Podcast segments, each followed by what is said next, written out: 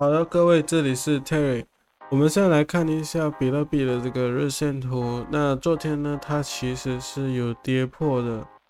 就是昨天的时候呢，因为这里平均是它的一个支撑嘛，然后这个是算最低。但是呢，如果要算实体的线的话呢，最高是到这里而已，实体线。然后这个也是都是一个。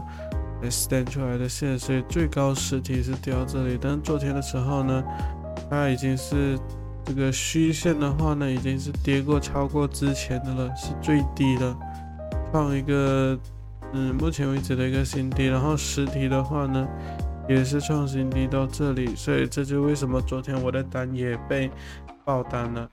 那那就是昨天那一单也是中了止损啊，昨天那一单中了止损。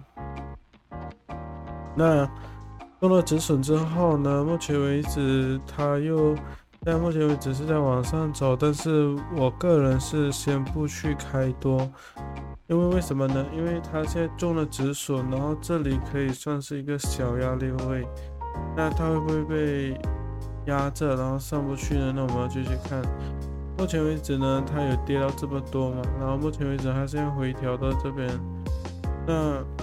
那回调到这边的话呢，它其实还是在，它其实还是回调到这里而已。你们可以看到，也是回调到这里。那它会不会之后又被压回来，甚至跌更低呢？那是有可能的。所以目前为止呢，我会选择等待，因为这一小波段没有赚到不用紧。我们现在目前为止要要等待的是一个最好的进场点，要是。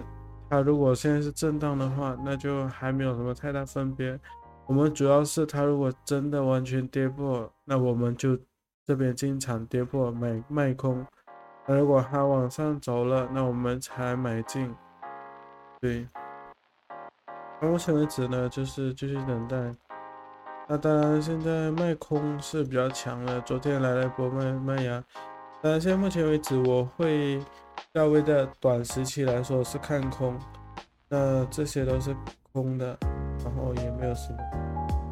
然后来看一下四个小时的图，那我们可以看到四个小时的图呢也是一样，上升能量才一点就变回下降的能量，所以目前为止他们还是非常的不乐观，所以整体还是在整体还是在 A P 标圈。啊我们来看一下以太坊，以太坊四个小时的话呢，也是一样跌破了，所以我个人觉得应该比特币不久也会跌破，因为目前为止以太坊它呈现出来的呢就是一个跌破，我们可以看到嘛，这里就是它的支撑嘛，这里是它支撑，然后这边之前它撑住嘛，但是现在呢，它算是一个跌破下来了，它已经跌破下来，然后回调到这里。那之后呢，它可能就上不去，然后就停在这里嘛，然后就继续向下走。对，以太坊其实更偏向于就是已经跌破了，然后它会到下一个，也就到这里。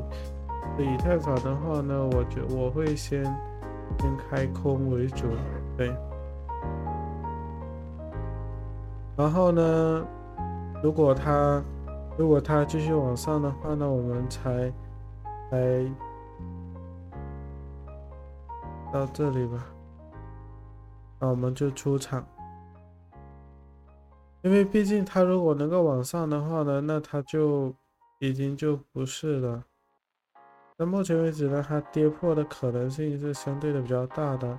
那比特币的话呢，就还没有很明显。然后呢，这是否以太坊的四小时图？我们看一下以太坊的日线图。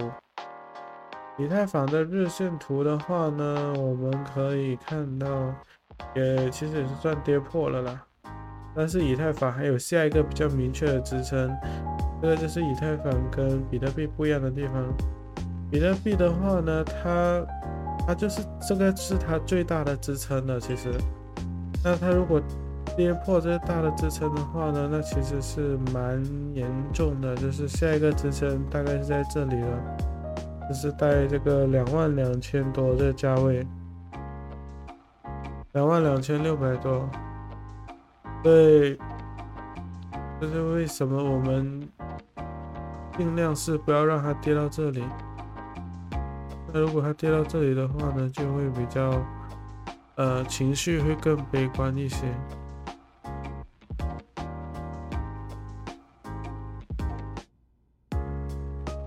好的，把它画好了。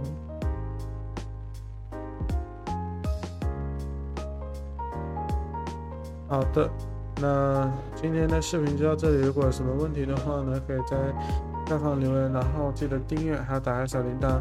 如果你们想听 Podcast 频道呢，可以去 Google Podcast、Apple Podcast 还有 Spotify Podcast 寻找正在谈未来，然后去收听我的频道。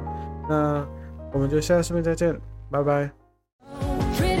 From the minute that I met you.